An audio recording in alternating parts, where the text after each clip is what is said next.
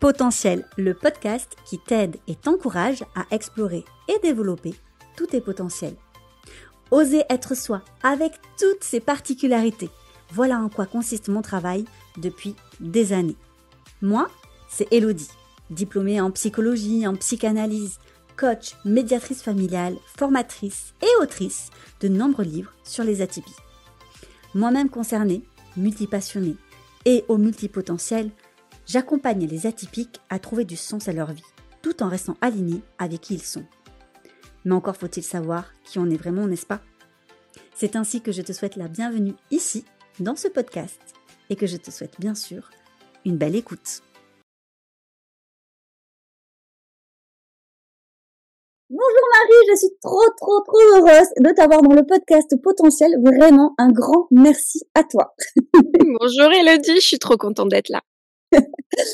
Alors, j'ai pour habitude de présenter les invités tout simplement parce que souvent, eh bien, j'invite des personnes qui sont atypiques, multipotentielles, et c'est la question vraiment hyper compliquée, je trouve, euh, lorsqu'on nous dit qu'est-ce que vous faites dans la vie, qui vous êtes, on ne sait pas par, par quel bout commencer. Donc, si tu me permets, moi, je vais essayer de te présenter, et si j'oublie un truc, si ça va pas, bah, tu me corriges, ok? Ok. Donc, on te connaît effectivement beaucoup plus sur Instagram, sur le compte de Little Bao. Donc, sinon, c'est Marie Kao, si je ne me trompe pas. Tu es interprète professionnelle langue des signes. C'est quand même ton premier corps de métier, vraiment ton cœur de métier. Même si maintenant, ben, quand même, tu es une grande créatrice de contenu, faut bien dire. Mais aussi, tu es autrice de plusieurs ouvrages, dont des best-sellers.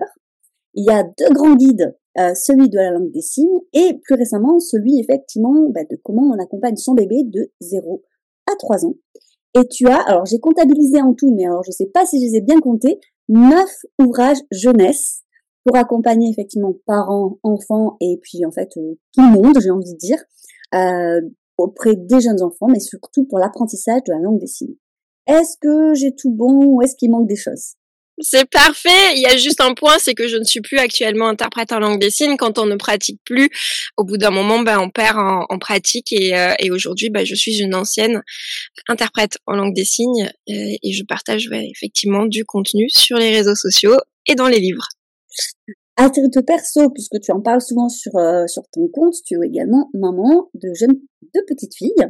Et donc, tu vas pouvoir nous en parler aussi aujourd'hui, puisque je t'ai invité pour parler à la fois, eh bien, de toi, et aussi donc de l'atypie, mais de faire le pont avec la LSF, donc la langue des signes française, puisque moi, c'est quelque chose que je ne savais pas, mais je fais une parenthèse pour les personnes qui ne savent pas, mais la langue des signes n'est pas pareille d'un pays à un autre. Donc là, on parle bien de LSF. Euh, et comment finalement la, SF, la LSF pardon, a pu t'aider auprès de tes filles, ou même en fait avec toi-même, dans l'expression, dans la communication, par rapport à tes particularités. Donc on va faire le pont un petit peu entre les deux. Et je crois que tu as beaucoup, beaucoup de choses à nous dire. On va commencer du coup. Est-ce que toi, tu veux bien parler de tes atypies? Est-ce que c'est quelque chose que tu as conscience depuis longtemps, euh, même sans mettre des mots dessus Est-ce qu'aujourd'hui, euh, tu as passé des tests officiels ou est-ce que tu n'en ressens pas le besoin? Parce que moi, je dis souvent justement qu'on n'a pas besoin de passer des tests pour sentir qu'on est concerné. Ça ne veut pas dire qu'on est sûr, mais parfois, en fait, juste de pouvoir se sentir concerné, ça peut nous rassurer à avancer dans la connaissance de soi. Et puis parfois, on a quand même besoin, euh, eh bien, d'avoir quelque chose de plus officiel, d'un professionnel en fait, qui puisse effectivement nous aider un petit peu aussi à décortiquer tout ça. Alors oui, euh, j'ai eu besoin pour ma part de d'être accompagnée par des professionnels au niveau de cette atypie. J'ai senti dès toute petite, j'étais différente à un point où c'était très compliqué pour moi euh, le quotidien. Je me sentais comme une extraterrestre vraiment, avec euh, à des moments. Euh, je me suis même posé la question est-ce que j'avais pas été adoptée? Tellement j'étais différente. Je ne fonctionnais pas comme la plupart de mes camarades. J'avais pas les mêmes passions, j'avais pas les mêmes hobbies et c'était voilà, j'avais l'impression d'être complètement à part dans une toute petite ville. J'ai toujours eu un papa très particulier qui était assez atypique, un, un grand enfant. Et, euh, et j'y ressemblais quand même pas mal, mais après dans tout le flow, c'était pas du tout, euh, je me reconnaissais pas. je me rappelle de cette euh, phrase de ma grand-mère qui me disait, euh, mais alors, déjà elle, jugeait mon physique à ce moment-là, mais elle me regarde, elle me fait, ah, t'es t'es pas vraiment, non t'es pas belle, mais t'as un visage particulier et tu es une enfant particulière. Il y avait ce jugement qui était posé et que j'ai toujours ressenti, comme quoi euh, j'étais différente. En grandissant, euh, ça s'est encore plus maxé, euh, avec une sensibilité qui sortait de nulle part, où j'avais l'impression d'être folle. Je me suis dit que ma place était peut-être en hôpital psychiatrique à certains moments de ma vie. C'était très compliqué. Et quand je rencontre une très bonne psy qui m'accompagne suite au, au, deuil de notre tout premier bébé. Euh, très rapidement, elle commence à me dire, euh, Marie, ça serait bien que vous fassiez tester euh, au niveau du TDAH. Euh, donc euh, du trouble, attends, je vais y arriver. De l'attention avec activité, mais t'inquiète pas, mes auditeurs savent exactement ce que c'est. Ok, et et du coup, sur le coup, je la regarde et je ricane pas du tout. Et au fil des séances, et également avec d'autres créateurs de contenu autour de moi qui ont bah, cette atypie, je me rends compte que je suis bien avec eux, que je me sens comme en famille, que je me sens compris comme dans un, comme dans une famille. Et, et je commence à faire des liens. Donc là, j'ai été accompagnée par une psychologue qui a effectivement poser un diagnostic et là j'attends d'avoir le neurologue, euh, le neuropsy pour pouvoir poser le diagnostic pour moi qui sera vraiment très concret et potentiellement avoir euh, recours euh, à la médication pour certains moments de, de ma vie. Donc on est dans ce parcours-là, mais il y a eu besoin d'avoir un diagnostic parce mm. que sinon je n'y croyais pas parce que sinon c'était encore un peu une sorte de folie parce que j'ai toujours mis le mot dessus c'est une sorte de folie. Et le fait qu'un professionnel vienne poser le mot en fait c'est c'est ah ben non je me l'invente pas. Je je fais pas la maline à essayer de me sentir différente parce que c'est des choses qu'on entend. Et ça a beaucoup apporté de choses chez moi d'avoir ce diagnostic et tout s'est révélé je me suis enfin comprise et ça a été une renaissance comme dans les bains que l'on voit où la maman et le bébé euh, rejouent la renaissance dans un bain, et je pense au bain de, au, bain euh, de d'Aurélie euh, bien-être et devenir, mais j'ai revécu ça quoi, j'ai vécu ça en tant que femme et en tant que mère également. Merci, c'est super poignant. Euh, J'ose te demander, mais est-ce qu'on t'a proposé que le TDAH ou est-ce qu'on t'a proposé notamment le test de QI pour le HPI Parce que souvent, ça va de pair. En fait, on propose aussi les, les deux. Alors, j'ai refusé le test QI. c'est pas Il y a beaucoup de femmes qui ont plus de mal euh, pour le HPI. Je me rappelle avoir passé un test euh, QI quand j'étais plus jeune, au tout début de la fac, et, euh, et en fait j'avais eu un, un score qui, qui, qui, était quand même, euh, voilà, un, un, pas, oh, c'est fou, hein, comme on a du mal à le dire. élevé avec toute une partie euh, qui concernait euh, les maths, euh, la, la, alors de ce que je me rappelle, la, la spatialisation et où là c'était une catastrophe absolue et où je me rappelle ne, ne pas avoir investi d'énergie à ce moment-là pour résoudre. Et donc ça avait été hyper barbant. J'avais trouvé ça euh, lourd et, et c'est quelque chose que je ne souhaite pas refaire, comme euh, ben faire mes feuilles de sécu, comme faire mes impôts, euh, comme faire ma compta, c'est des choses que je c'est c'est une montagne à faire. Je comprends. Après, ce que je trouve intéressant, parce que là, j'ai la sensation, et tu me diras si j'ai tort, mais que ton TDAH, malgré tout, a été comme compensé parce que j'ai quand même la sensation que tu as réussi au fur et à mesure de ta vie, malgré tout, à atteindre certains objectifs. Et, c'est souvent le cas, pas toujours, mais lorsqu'il y a du HPI et du TDAH, il passe plus inaperçu en fait le TDAH. Et souvent, les femmes notamment se rendent compte ou se questionnent là-dessus une fois qu'elles ont des enfants. Et que leurs enfants ont des particularités qui font écho. Et elles se disent, mais attends, ça vient d'où ça? Et du coup, là, elles creusent un peu. Est-ce que ça a été ton cas? Alors ça a été mon cas euh, avec euh, avec mes filles. J'ai alors sur le premier bébé, on se rend pas trop compte. C'est quand on en a plusieurs, on voit qu'il y a une différence.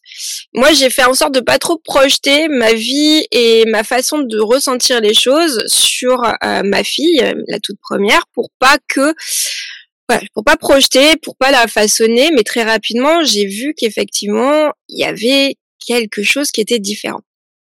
Donc, euh, je me suis posé à ce moment-là la question, effectivement, de passer des tests et de d'aller comprendre ce qui se passait chez moi pour mieux elle la comprendre et surtout qu'elle ne vive pas ce que moi j'ai vécu, de se sentir différente, de pouvoir dire ben oui, euh, effectivement, euh, cette particularité, tu as cette atypie et de le prendre et de l'intégrer dans un quotidien où c'est OK à la maison et où on se sent en sécurité avec ça et où on, on, on, on, ajuste au quotidien, on permet euh, que ça soit plus souple et, plus facile à vivre.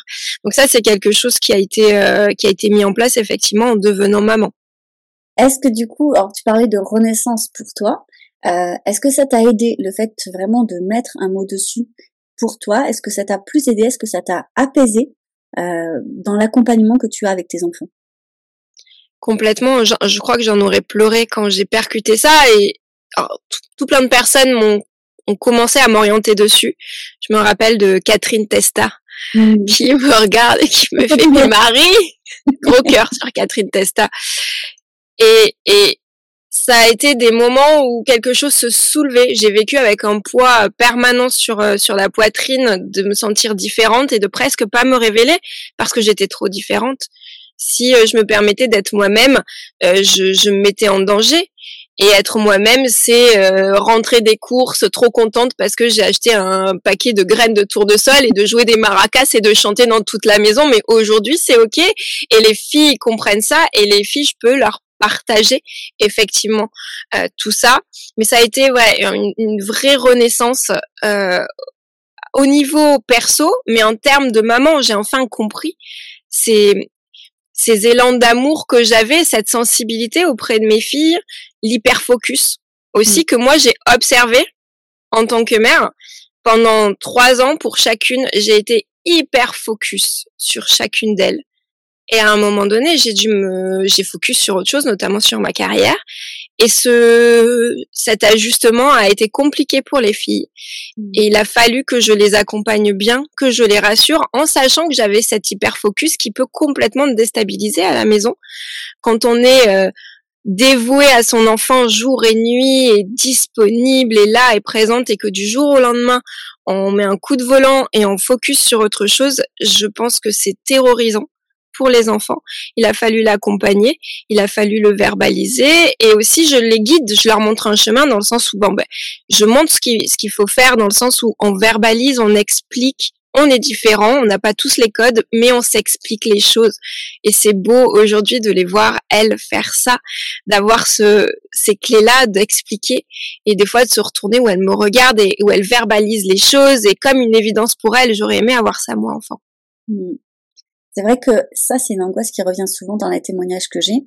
C'est la crainte euh, que nos enfants puissent vivre la même chose que nous. Et on a beau savoir que nos enfants ne sont pas nous, et que du coup, bah, ils n'ont pas les parents que nous avons eus, forcément.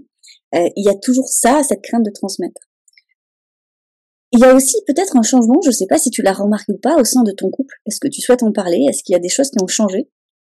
Je te fais un grand oui de la tête. Euh, je crois que tout, c'est euh, incroyable le moment où tout s'éclaire, où je comprends qui je suis, où le diagnostic est posé, où il y a également des suspicions sur euh, James et qu'il accepte potentiellement d'être différent. Déjà au quotidien, j'ai pu dire non mais là je fais pas exprès en fait, je, ne fais pas exprès, je te promets.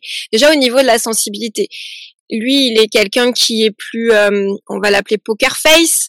Déjà, c'est culturellement, euh, il est franco-vietnamien et, euh, il a culturellement, il y a, y, a, quelque chose de, de l'ordre de comment dire, de, de, pas de la fierté, mais de voilà, je garde la face, surtout quand on est euh, immigré, euh, qu'on vient des boat people, etc.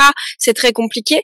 Et euh, lui, il est très poker face. Et moi, à tout l'opposé, je suis très sensible, je pleure devant les films, comme je m'énerve quand, quand, quand quelque chose est hyper injuste et je suis très touchée par les choses. Et il me regardait en mode, mais, meuf, mais meuf. Et des fois, il me regarde et il fait 36 euh, personnalités, quoi. Euh, et moi, ça me vexait quand il me disait ça. Et aujourd'hui, on sait que ça fait partie finalement de, de cette atypie. Et on a pu parler, on a pu poser les choses, on a pu découvrir des boîtes euh, à outils et se dire, on communique. Non, mais là, ce que je fais, c'est pas que je le fais pour t'embêter, c'est que j'ai clairement oublié d'enlever mes godasses en rentrant. Euh, il y a des choses qui et quand je parle ou que je coupe la parole, ce genre de choses, c'est pas que je ne te respecte pas, c'est plus fort que moi. Je couperai la parole à Brad Pitt, Jared Leto et je ne sais qui en fait. C'est pas que je m'en fiche de toi, c'est que ça sort de ma bouche. Et, et ça, je crois qu'on on était sur des relations assez conflictuelles au début. Euh, et aujourd'hui, mais il y en a très très peu et on les gère, mais mais tellement bien. On est trop fiers d'un côté de se dire ouais bah là on là ça ça ça fait des étincelles et très rapidement ça redescend parce qu'on a plein d'outils aujourd'hui parce qu'on se connaît mieux lui et moi et que on n'est plus un étranger l'un pour l'autre. Vraiment, on s'est on a appris à se connaître avec ces ces atypies là. C'est beaucoup plus simple au quotidien.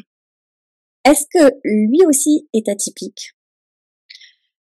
Selon moi et selon d'autres personnes, oui. Et c'est ce qui fait que euh, le couple aussi fonctionne bien, mais que niveau boulot, on n'est pas ouf quoi. Euh, on est deux catastrophes ambulantes, je le dis, on est une équipe de bras cassés. On a un potentiel extraordinaire euh, par euh, bah, tout ce qu'on connaît, tout ce qu'on sait faire. On est deux gros couteaux suisses. Lui, il est monteur vidéo, réalisateur, il fait du stop motion. Donc je, je, te, je te dis la patience qu'il a. Euh, il, il s'intéresse à tout, il se forme en permanence. Et moi, de mon côté, bah, j'ai tout, tout mon couteau suisse. Et pour le coup, professionnellement, on est là, on sort les rames, on, on met on, on, fait que procrastiner en permanence. Euh, on est une équipe de bras cassés et euh, donc euh, c'est comme ça aussi qu'on a vu qu'il y avait qu'il y avait un problème avec James, enfin un problème, qu'il y avait une différence, une atypie, mais qui s'accordait tellement bien avec la mienne. Donc euh, voilà, pour l'instant, il ressent pas le besoin de de se faire tester. Il, euh, mais le fait au tout, au tout départ, quand on en a parlé, je me rappelle qu'il s'était braqué. C'était genre presque une insulte en fait. Mm. Et en voyant, en côtoyant Catherine, en côtoyant d'autres personnes qui en parlent très bien, et il s'est dit non mais euh, effectivement quand je regarde, et, ça a permis lui aussi de mieux se connaître. Et mais pour le moment, il n'a pas besoin de, de passer quelconque diagnostic. Je, je, le dis souvent parce que les gens pensent qu'ils sont moins légitimes s'ils vont pas voir un professionnel.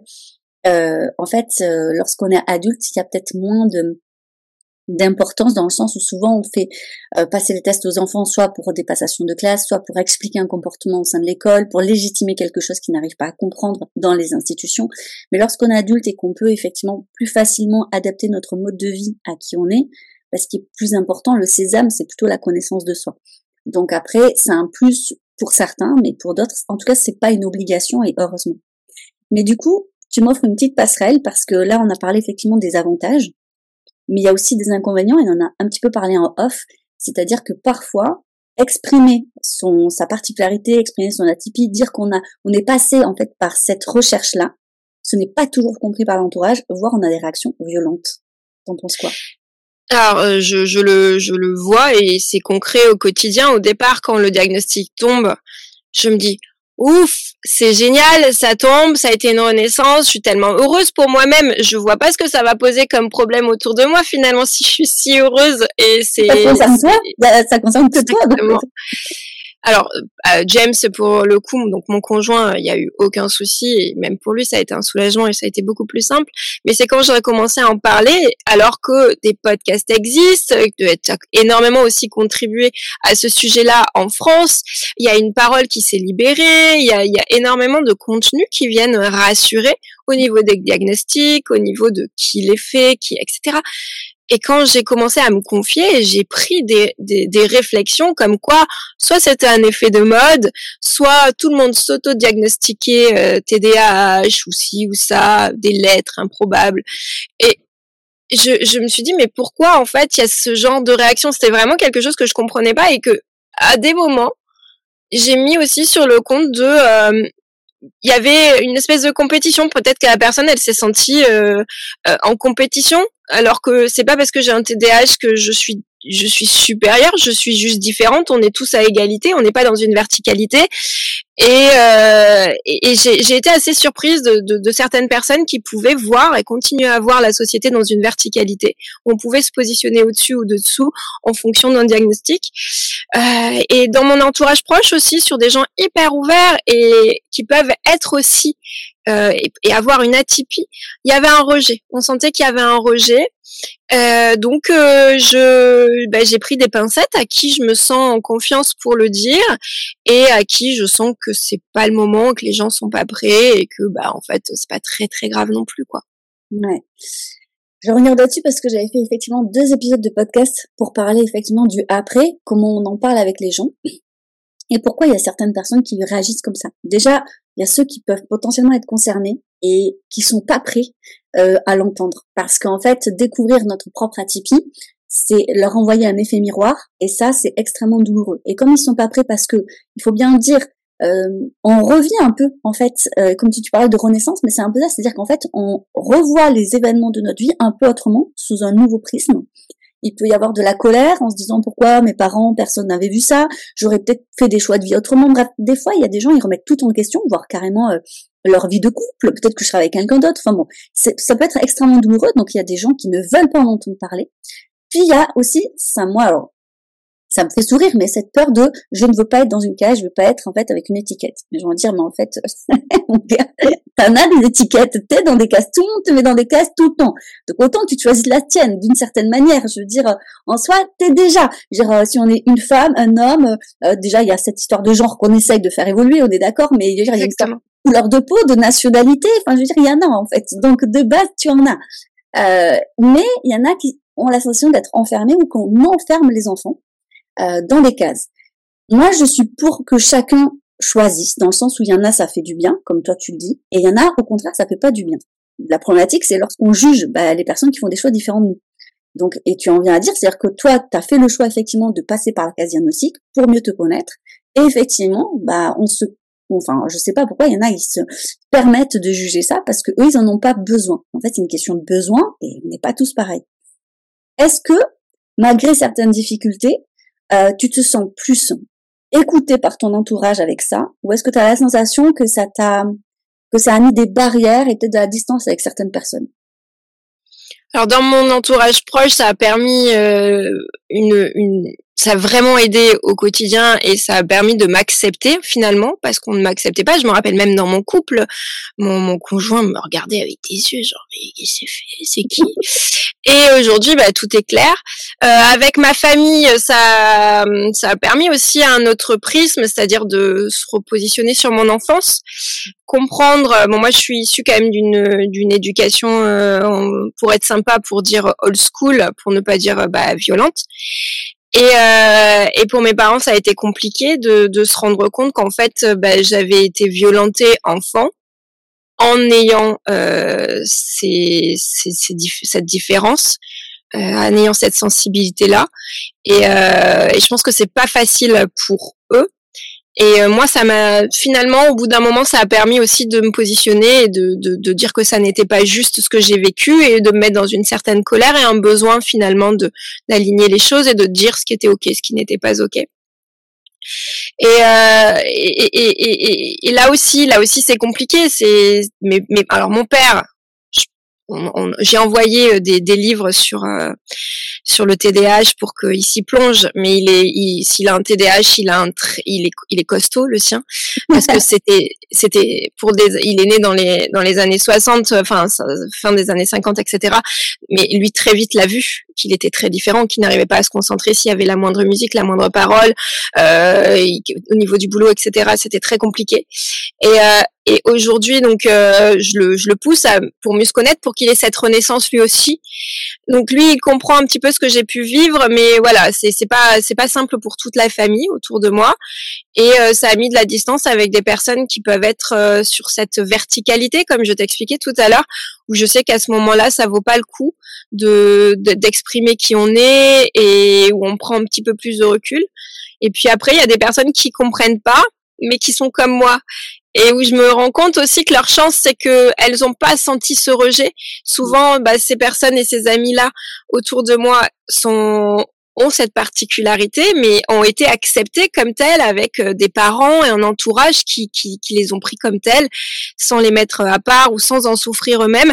Et, euh, et eux non plus sont pas prêts, mais eux c'est c'est pas un souci. Eux sont ok pour finalement que je me définisse et que ça fasse partie de de, de qui je suis, ce, ce diagnostic. Et euh, voilà, donc ça a permis voilà de faire un petit tri auprès de moi, qui est safe, qui ne l'est pas, qui m'accepte et qui ne m'accepte pas. Et, et ça aide énormément de se dire, je suis Marie, je suis comme ça. Et finalement, si tu m'acceptes pas, si pour toi euh, tu m'envoies des, choses négatives qui me mettent trop mal, ben je, je, je, recule quoi, je me mets à part et je voilà, je, j'ai fait un tri énorme dans mes relations autour de moi et ma vie elle est tellement plus saine, elle est très, tellement plus saine depuis.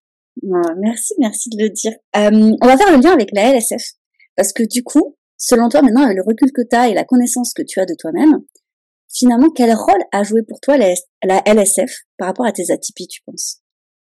Alors déjà mon lien avec la langue des signes, il commence très tôt, à 4 ans, à la bibliothèque, je prends un livre à la maison parce que dedans il y a l'alphabet de la langue des signes. Euh, ma mère me dira que à 4 ans, je commence à apprendre euh, tout doucement l'alphabet de la langue des signes, puis ça, ça disparaît parce que j'ai pas d'autres supports. Et c'est autour de 11 et vraiment 13 ans où je m'y plonge dedans où je lis l'histoire de la communauté sourde. C'est une histoire assez particulière et assez violente aussi, de personnes donc différentes qu'on a euh, coupé de leur propre langue pendant plus de 100 ans. Ça a été une décision euh, de la part des entendants de d'arrêter de pratiquer la langue des signes dans la plupart des pays, sauf aux États-Unis et d'autres pays. Mais la France faisait partie de ces pays où on a décidé, pour une homogénéité, pour plein de, de, de choses que je citerai pas, mais de d'interdire finalement, interdire entre guillemets, c'était pas légalement interdit, mais de plus l'utiliser, notamment dans les écoles, punir les les enfants qui l'utilisaient, d'utiliser de l'oralisme, etc. Donc on a ces, des témoignages de personnes sourdes et je lis une, une autobiographie là-dessus et je suis choquée, je suis bouleversée de ce que l'homme peut faire à, l'homme et de cette injustice. À ce moment-là, je demande à mes parents d'apprendre la langue des signes parce que je veux rencontrer ces personnes-là et je sais pas si, je pense qu'en étant honnête, il y a un devoir de réparation mm. de moi en tant qu'entendante qui a cette sensibilité de trouver ça horrible et hyper injuste d'apprendre la langue pour pouvoir aller à leur rencontre, pouvoir échanger, pouvoir mieux les connaître et moi faire ce pas et pas que ça soit eux en permanence qui fassent ce pas vers la, la communauté, euh, enfin vers les entendants. Et donc je plonge dans la langue des signes et j'y plonge, mais carrément, je me rappelle louper des cours de, au lycée pour aller en cours de langue des signes. Ça tracera aussi toutes mes études euh, et pourtant à la fac, là, je fais face euh, au TDAH. J'ai compensé tout le lycée, c'était facile. J'arrive à la fac, je repique chaque année deux fois, quoi. je sors les rames forcément face euh, au travail qu'il y a fourni en fac. Euh, j'arrivais pas à m'y mettre une semaine avant et tout réussir à compenser. Donc là aussi, ça explique énormément de choses. Je n'étais pas si bête que ça. Je comprends qu'en fait, euh, ben, j'arrivais plus tout simplement à compenser. Et, euh, et, et, donc, je plonge dans la langue des signes, je, je travaille dans la langue des signes, j'accompagne la communauté sourde, je fais partie, enfin, voilà, je fais partie des manifestations, etc. je plonge vraiment dans cette culture. Et, euh, et à un moment donné, je, pour moi, elle est évidente, la langue des signes est plus, est, est, est presque plus naturelle pour moi j'arrive plus à exprimer mes émotions. Il y a des moments où, euh, avec de très fortes émotions, je n'arrive plus à parler. Je suis dans un mutisme total depuis l'enfance. Et finalement, la seule chose qui, euh, enfin, ça devient un outil pour moi, c'est la langue des signes.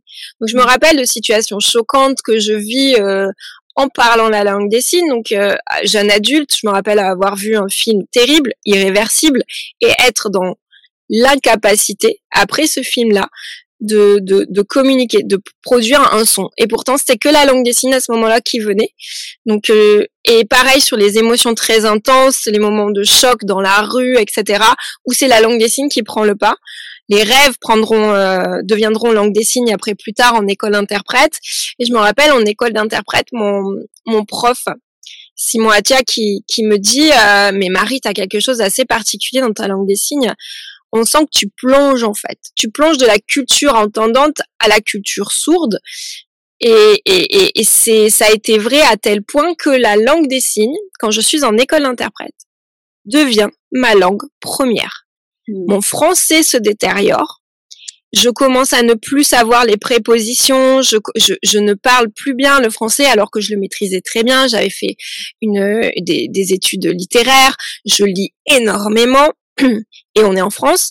Et ben malgré tout ça, mon français a commencé à se détériorer. La langue des signes est passée première. Ça a été d'ailleurs euh, le, le le travail au niveau du mémoire avec une chercheuse du CNRS qui était linguiste et qui travaillait là-dessus. Euh, et donc ma langue, euh, la langue des signes à ce moment-là passe première, à, tel point que finalement elle est, elle est vraiment dans mes tripes. Elle c'est mon, je la trouve plus logique. Que le français ou que toute langue vocale. Elle est en 3D cette langue. On n'a pas ça. En, on peut chuchoter en français et en langue vocale, mais en langue des signes, on a tout un espace devant nous.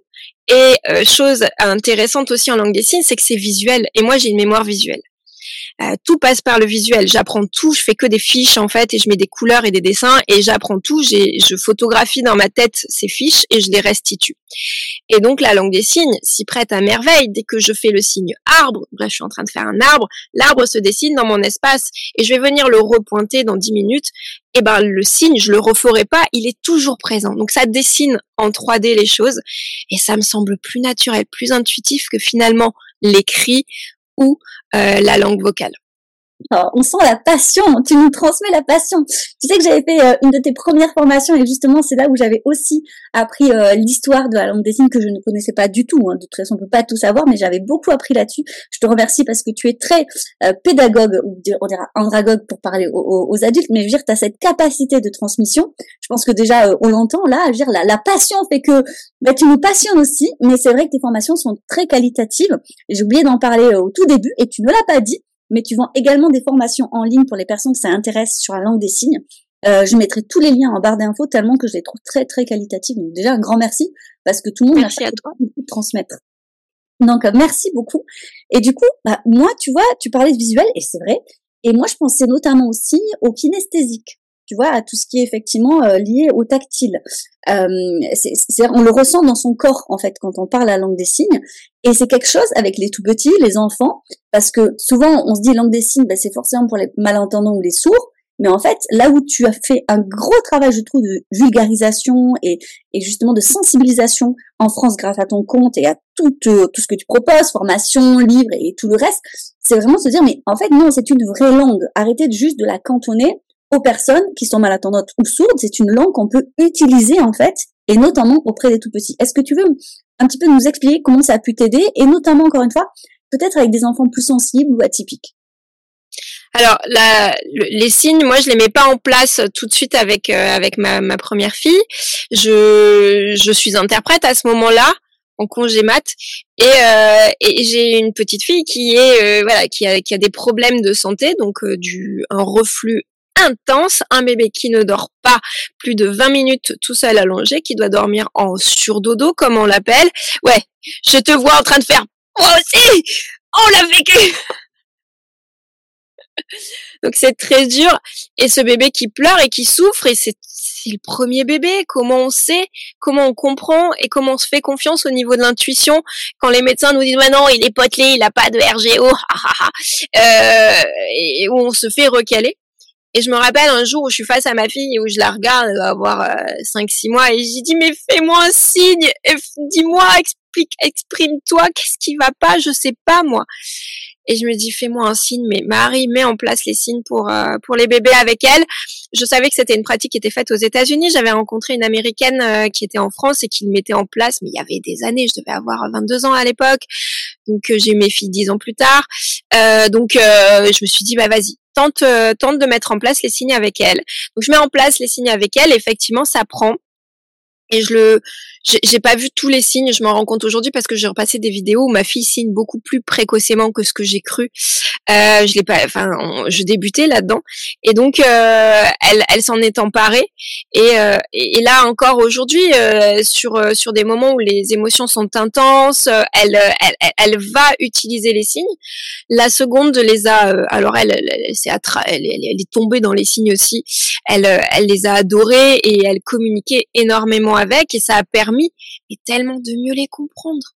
Quand un bébé de 7 mois se met à pleurer systématiquement après le bain, et moi j'étais là, mais qu'est-ce qu'elle a? Elle a froid, etc. Non, elle voulait la tétée. Donc à 7 mois, elle me fait le premier signe tétée. Je l'apprendrai plus tard que d'être dans l'eau, dans la, une, petite eau là, à 37 degrés, ça leur donne l'envie de téter. Et, euh, et donc j'ai plus à me questionner. Elle me, elle me donne, c'est comme un, c'est un cheat code quoi. Elle me balance, euh, elle, elle, elle balance les, les signes, et moi je la, je la comprends beaucoup mieux. Donc c'est une enfant qui a été encore plus mieux accompagnée de ma part parce que je, je comprenais finalement ce qu'elle avait euh, comme euh, comme souci, comme petit euh, et, la comprendre au quotidien, comprendre qu'elle a peur de tous les escargots. J'ai appris à, à, 7 mois pratiquement que ma, ma plus petite était terrorisée par les escargots. Euh, donc je pouvais dès que je voyais un escargot, hop hop hop, je le poussais, on l'a euh, et donc, euh, ça m'a permis de mieux les comprendre, mais elle, de mieux se sentir comprise et de et finalement, elle débute dans le langage finalement avec les signes qui sont pris de la langue des signes, ce qui fait partie, hein, on vient pas bouleverser quoi que ce soit là-dedans, vu que l'enfant euh, dans la période préverbale, dans le développement préverbal, va utiliser ses petites mains. Il va utiliser le pointage dès qu'il veut, qu'il voit quelque chose, il pointe avec son petit doigt, euh, il envoie des bisous, il fait des coucous, euh, il joue avec les mains, il communique avec les mains. Donc là, on va venir enrichir et, euh, et ça leur permet de mieux de, de, de se faire comprendre et aussi de se faire respecter en tant que personne, parce que on a beaucoup entendu que l'enfant était un tube digestif pendant les premiers mois, euh, que il n'est pas trop considéré, il n'est pas très considéré, on sait pas trop quoi. Et finalement, quand un bébé se met à signer, il y a beaucoup de personnes qui font mais oh, elle a peur des escargots. Mais en fait, euh, elle, veut voir le chien. Il est, passé deux secondes là. Elle a capté que l'eau qui est dans la flaque, c'est la même eau qu'elle est. En fait, on voit toutes les connexions qui se passent et toute, toute la magie de l'enfance. Donc, ça aide vraiment à révéler l'enfant et à prendre conscience que ces petits bouts sont vraiment des personnes à part entière dès le départ pour ceux que ça, pour qui ça peut être un peu plus compliqué ou qui peuvent penser que ça ne peut être que des tubes digestifs. Oh non, euh, ce sont de véritables euh, êtres humains dès la naissance, mais même avant. Merci Marie. Il y a aussi un, un, lien dont on a un petit peu parlé en off et que je voudrais revenir là-dessus. Euh, c'est souvent en tant que parent, lorsqu'on a des enfants atypiques, euh, et c'est vrai que ça, c'est pas toujours compris par les parents qui ne connaissent pas ça. Donc là, tu as parlé des reflux. Et d'ailleurs, une étude, je sais pas si tu sais, mais qui a montré que justement, euh, c'était souvent, enfin, disons qu'il y a beaucoup plus chez les enfants atypiques du reflux. Donc dès tout petit, on peut le voir déjà dans le comment fonctionne au niveau du cerveau. Donc euh, disons, que le reflux, il est propre à tous les enfants, mais chez les enfants atypiques qui ont une plus grande sensibilité et souvent même kinesthésique, la gêne occasionne de la douleur en fait. Ce qui explique aussi tous ces pleurs et le fait qu'il bah non, il y a des enfants, apparemment, ils vomissent et ils, se rendorment. Bah bon, on n'a pas eu ça, non. ils ne pas du tout dormir. Mais du coup, euh, il y a une plus grande fatigabilité, un plus grand épuisement, en fait, lorsqu'on a des enfants atypiques. Là, on a parlé des reflux, mais c'est aussi beaucoup d'émotions, en fait. Euh, quand ils sont très jeunes, ils n'ont pas toujours la capacité ni la maturité aussi d'expliquer, et encore moins avec des mots, en fait, ce qu'ils ressentent. Là où la LSF à mon sens, c'est un outil incroyable pour l'avoir utilisé aussi avec mes enfants. Alors, peut-être pas autant poussé que toi parce que je suis pas interprète langue des signes, donc des fois, il y a des signes qu'on a inventés, tu vois, forcément. Mais du coup, euh, ce qui est intéressant, c'est justement de se dire, peut-être que ça peut être un outil dans une grande boîte à outils où il y en a plein d'outils possibles, pour nous soulager en tant que parents, pour accompagner ces enfants atypiques qui ont une grande intensité émotionnelle, intellectuelle aussi, parce que c'est une richesse. Comme tu l'as dit, c'est aussi, parce que là, on en parle avec les tout petits, mais en fait, elle est plus grand. Comme on leur apprendrait une deuxième, troisième langue, la LSF ouvre une perspective. Et tu vois, j'ai un de mes fils qui est autiste et je pense que vraiment ça l'aide énormément en fait à se réapproprier son corps d'utiliser la LSF. Ça, on n'en parle pas trop parce qu'on parle souvent des petits, mais les plus grands. Et surtout dans l'autisme, où il y a un rapport au corps plus particulier. Euh, tu vois, ils ont plus de mal avec des câlins, avec le toucher, euh, leur laver les cheveux, ce genre de choses, à la nourriture, parce que tout ça, c'est vraiment kinesthésique. La LSF permet de se réapproprier un espace aussi, parce que quand tu parles avec les gestes, tu peux, il faut avoir un certain recul avec l'autre. Donc ça met une sorte de barrière qui est protectrice également. Donc il y a pas mal de choses, je trouve, sur la LSF à, à développer. Est-ce que comme ça, tu aurais quelques conseils? Alors c'est difficile de donner des conseils aux gens, on est bien d'accord, mais en tout cas quelques tips, on va dire, pour les parents qui nous écouteraient, qui se sentiraient peut-être un peu dépassés par leur parentalité, comme on peut tous l'être une fois ou plusieurs fois dans nos vies, hein, on va rassurer tout le monde, mais en quoi la LSF ou même d'autres tips que tu as pu utiliser ou que tu as pu mettre en place parce que ben voilà, tu grandi avec ça maintenant, euh, qu'est-ce que tu pourrais leur partager pour faire face peut-être à certaines difficultés ou certains doutes? Déjà, de, autour des signes, il y a la possibilité vraiment de venir travailler les émotions. Je, je, moi, j'ai découvert mes émotions à 30 ans. Je découvre la roue des émotions là qui était utilisée par ma psy à 30 balais. Je, Quoi? Ça, ça existe? Pourquoi je l'ai pas eu moi? À la maternelle hein? Donc, travailler les émotions avec les enfants, mais au niveau de la langue des signes, elle est, elle, elle, les, les, signes sont reliés. Euh, on appelle ça c'est l'iconicité du signe. Donc la colère, c'est pas un c'est pas un signe doux quoi. C'est un signe qui ah ça vient ça vient de, de l'intérieur. Comme on peut avoir ces sensations quand on est en colère de quelque chose qui boue à l'intérieur. Euh, on va venir travailler les émotions avec euh, avec les enfants. Tu leur donnes vie autrement en fait grâce au mouvement. Exactement, parce que le mot colère, bon, potentiellement en latin ou je ne sais quoi, quelle est son histoire, mais le signe colère, on a, on a les mains qui sont griffées comme ça, qui partent du buste et qui remontent, et c'est vraiment, des fois, la sensation de colère peut être euh, imaginée, ressentie comme ça. Donc l'enfant va lier ce qu'il ressent, s'intéresser à, son ressenti euh, au niveau du corps pour pouvoir exprimer euh, bah, l'émotion qui, qui, est, qui, est, intense. Pareil au niveau des, des, des, crises, des tempêtes émotionnelles, comme on les appelle, quand les enfants sont dépassés. Euh, J'ai de nombreux euh, petits euh, signeurs qui euh, mettent en évidence le fait que pour eux, au moment où ils sont en crise, ils sont dépassés et il y en a qui arrivent à demander de l'aide, je, qui arrivent à signer aide. Parce qu'en fait, nous, en tant en position d'adulte, quand on a été éduqué à la old school, avec cette domination de l'enfant et cette verticalité, l'enfant fait une crise, il me fait un cinéma, il est complètement euh, en train de, me manipuler. Ça, c'est la, vieille posture qu'on pouvait avoir à l'époque. Là, aujourd'hui, euh, quand un enfant est en capacité, bon, on a tous évolué, heureusement, bien sûr, sur le sujet, on sait qu'ils sont dans une situation qui est compliquée et qui les dépasse, mais le fait que l'enfant puisse, au travers d'un signe, quand il est incapable de parler de quoi que ce soit, de nous dire aide-moi, j'ai besoin d'aide, on comprend que là, l'enfant, il est dépassé par les choses et il a besoin de nous pour venir le réguler. Donc c'est plein de choses autour des émotions et c'est ce que je dis aux parents. En, bébé signe, faites deux signes, il n'y a pas besoin de forcément plus le encore et le et le et le fini euh, déverrouille plein de situations, mais vraiment les émotions vont aider les enfants au niveau euh, de, de, mieux se connaître et de mieux vivre euh, au quotidien, nous de pouvoir euh, être cette, cette adulte sécure qui vient l'accompagner, qui vient l'aider à, à s'autoréguler, qui apporte des outils. Donc là, les, les signes vont être vont être sacrément utiles. Après, en notre tips, nous on parle beaucoup, on parle beaucoup, et je me rappelle aussi ma, quelque chose que j'ai mis en place avec ma fille, mais parce qu'elle a cette elle a cette appétence pour le dessin, c'était de dessiner. On a très vite dessiné euh, euh, ce qu'elle ressentait, ce qui, quand elle n'arrivait pas à poser les mots sur euh, sur des, choses compliquées, sur l'école. Qu'est-ce qui s'est passé à l'école aujourd'hui quand c'est des refus d'exprimer parce qu'on sent qu'il s'est passé quelque chose? Bon voilà, on passe par le dessin ou par les signes. voilà. que dire? Je, je, je, ne sais pas que dire. Après des tips, j'en ai plein. Moi, je les fais crier. Ah on, est des grosses malades en voiture toutes les tout tout tout, ensemble.